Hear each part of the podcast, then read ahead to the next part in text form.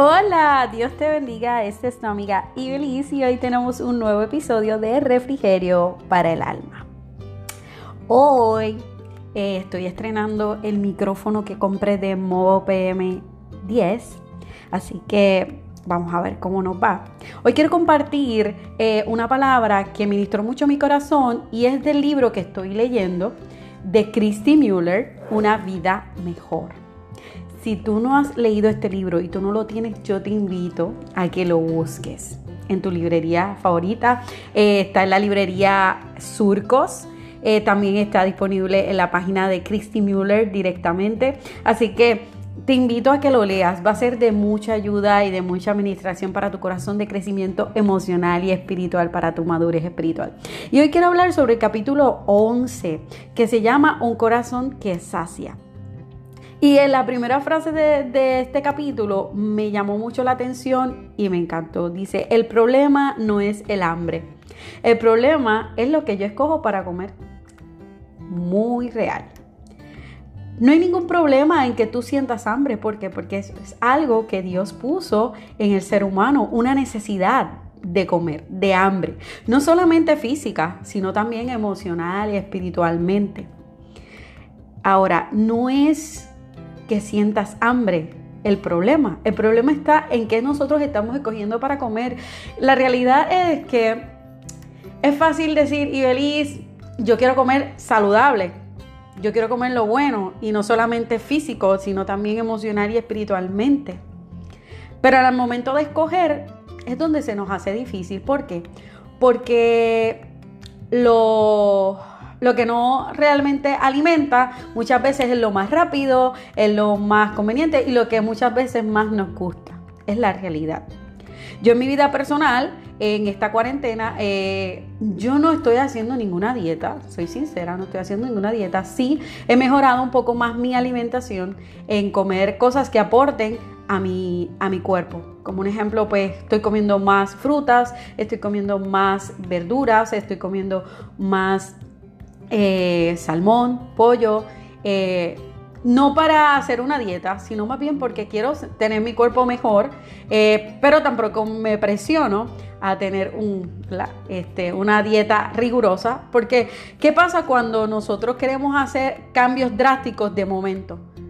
No, pueden venir los momentos en que nos queremos desanimar y no seguirlos, pero cuando realmente lo hacemos por conciencia, y porque sabemos que eso va a alimentar mejor y en este tiempo de pandemia que necesitamos que nuestro sistema inmunológico esté mucho más saludable.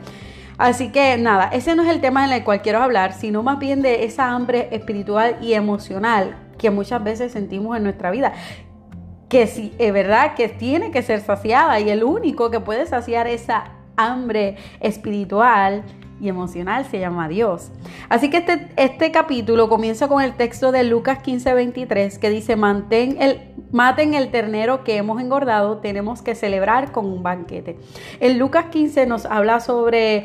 Eh, el hijo pródigo, sabemos la muchos saben la historia, si no conoces esta historia está en Lucas capítulo 15, donde este, este joven decide irse de su casa y dejarlo todo eh, y pedirle a su papá que le dé su herencia y hacer lo que, como dicen por ahí, lo que le diera la gana con lo que le tocaba. El padre se la da. Ahora, eh, lo que quiero enfatizar es que en esa hambre que nos, no, nosotros podemos tener. Y, quiero leerles otra porción del libro que dice, si vivieras en un lugar donde hay abundancia de alimentos buenos y saludables y alguien viniera a ofrecerte comida del basurero, lo más seguro es que te negarías, porque cuando estamos saciados y conocemos lo que es bueno, somos más exigentes con aquello que recibimos.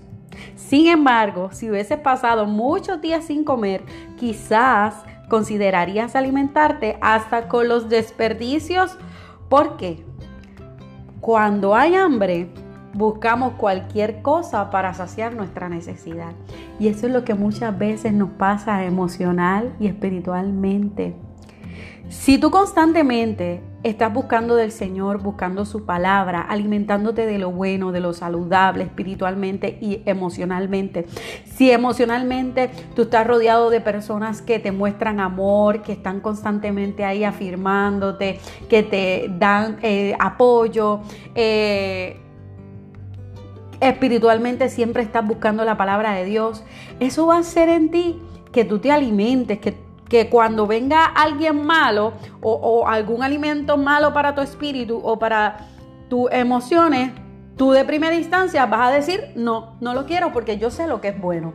Ahora, cuando hay mucho tiempo en el cual no tienes saciado esa hambre, cualquier puede venir alguien a ofrecerte algo que no sea bueno, pero como tú tienes demasiada hambre y no hay más nada en el camino, pues te lo vas a comer, aunque no sea lo más saludable. Otra de las cosas que eh, yo escuché en un tiempo eh, es que decía que nosotros tenemos que alimentarnos de las cosas buenas, pero ¿qué pasa?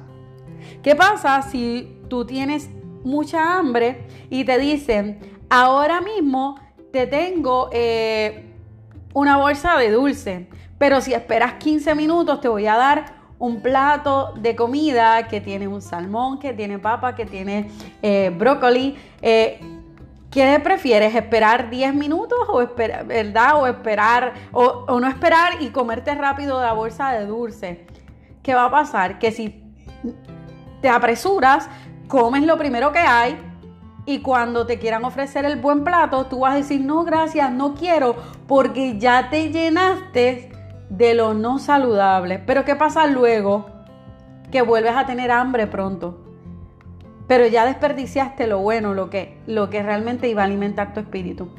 Así que eh, una persona que, que se sacia de cualquier cosa, o sea, que come lo que sea, cuando le dé lo bueno no va a tener espacio, porque ya se llenó de basura.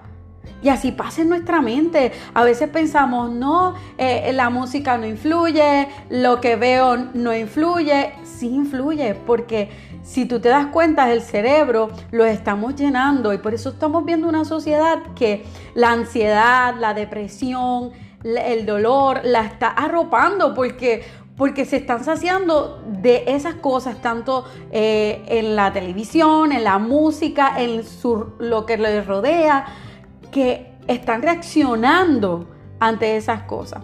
Quiero ¿verdad? leer otra, otra parte del libro que dice, no sé si lo percibes, pero estamos viviendo en un mundo que está muriendo de hambre.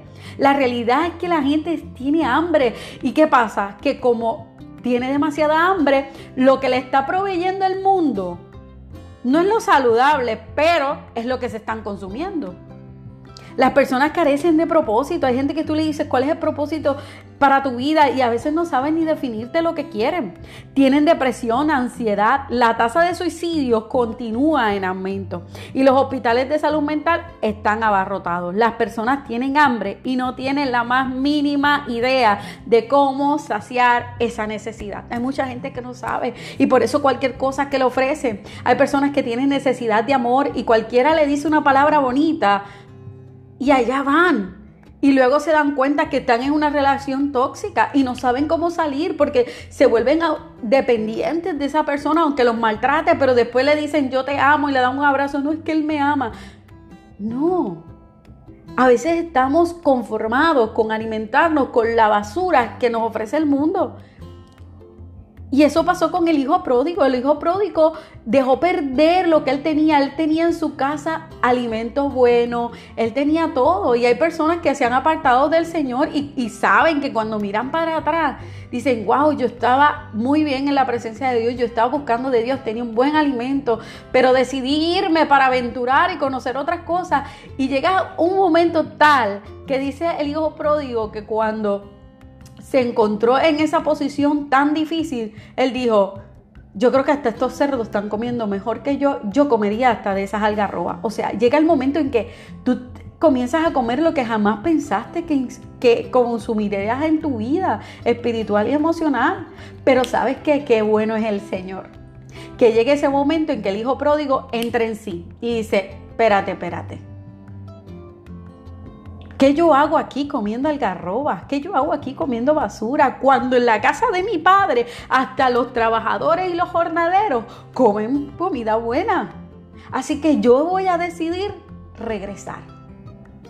Y este es el momento de decirte, regresa.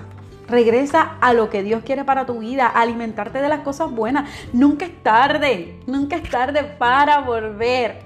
Porque Dios te espera como el Padre, con los brazos abiertos para recibirte, para darte de, ese, alimento. Si vemos en la palabra, lo primero que el Padre, ¿verdad? Y esto también lo podemos ver en el libro, eh, el cual te invito a que lo, a que lo compres y lo leas, porque realmente va a ser de mucha bendición para ti.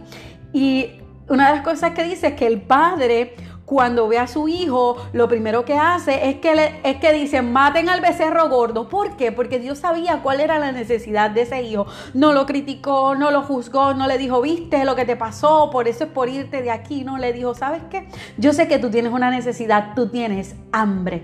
Y el Padre no estaba, pero lo vio. Y así es el Dios Padre Celestial. Sabe que tú tienes hambre de Dios. Sabe que tú tienes hambre de ser saciada, de, tener esas palabras de afirmación, de amor, de, confianza. Así que Hoy el Señor te, invita y te dice, ven, ven a, mis pies porque yo quiero saciar ese corazón que está necesitado, que está pasando por un momento eh, difícil en, en, su vida. Así que el Padre le dice, preparen la mesa. Eh, quiero leer esta otra porción del libro que dice, el padre sabe que el hijo tiene hambre, lo ha sabido siempre, pero ahora al fin el hijo ha entendido que su padre es el único que puede llenar su necesidad. Y dice, maten al ternero que hemos engordado. ¿Crees que es casualidad que en esta historia el padre haya mandado buscar comida? Dios conoce tu hambre y anhela saciarla. Ni siquiera esperó a que el hijo pidiera alimento. Tu Padre Celestial sabe de qué tienes necesidad. Ay, qué lindo. Dios sabe cuál es tu necesidad y si hay algo que puede saciar esa carencia. A lo mejor en tu vida no has tenido a, un padre, a una madre, a lo mejor nunca has tenido el cariño, la aceptación, el amor de otras personas, pero sí tienes el amor de Dios y Él, la palabra de Dios es lo único que nos puede saciar, es lo único que nos puede llenar verdaderamente. Así que yo te invito que si tú tienes un corazón hambriento de amor, hambriento de, aceptación, hambriento de una palabra, hambriento de ese espíritu que, te llena nuevamente, yo te invito a que tú vengas a la palabra, a la presencia de Dios y busques su palabra, porque Dios nos, fíjate, Dios no es como los hombres que tú cometes un error y cuando vuelves arrepentido, Él no va a decir, viste, yo te lo dije, yo lo sabía. No, Él es un Dios de amor que te abre los brazos y te dice, yo sé que tú siempre has tenido hambre, pero sabes que, que yo soy un caballero, porque si hay algo que Dios tiene es que Él sabe respetar tu libre albedrío. No es para que hagas lo que te dé la gana, es que Él sabe que tú puedes tomar la decisión y Él espera a que tú tomes la decisión conscientemente, porque Dios no obliga a nadie para saciar tu corazón. Así que te invito, te invito, si esta palabra ha sido de bendición para tu vida, si esta palabra te ha hecho recapacitar y ver en qué te estás alimentando. Yo no soy quien para juzgarte ni decirte de qué te estás alimentando, pero sí quiero, quiero hacerte estas preguntas. Analiza, piensa de qué te estás alimentando. Es momento de cambiar decir, no, espérate, yo creo que yo ya basta de alimentarme de dolor, ya basta de alimentarme de de frustraciones, de ansiedad, de, tristeza, de dolor y voy a alimentarme de lo que la palabra dice. Yo no puedo evitar que mi alma y mi vida tenga hambre. Ahora sí yo puedo escoger que voy a alimentar mi espíritu y mi alma y mi cuerpo. Así que yo te invito a que te alimentes de lo que verdaderamente edifica, que es la palabra del Señor. Si esta palabra ha sido de refrigerio para tu alma, yo te invito, te invito a que lo compartas con otros y que sigas conectado con mi podcast refrigerio para el alma, donde vamos a estar trayendo refrigerios para que renueven tu espíritu, te den la palabra necesaria, ese impulso, ese, ese emprendimiento en tu vida para que puedas resurgir y seguir hacia adelante. Así que Dios te bendiga y recuerda compartirlo con otros porque lo bueno se comparte. Así que Dios te bendiga y Dios ponga en ti paz. Mantente conectado también, que no se me olvide, al eh, mi fanpage en Facebook es refrigerio para el alma con Ibeliza. Así que Dios te bendiga y Dios ponga en ti paz.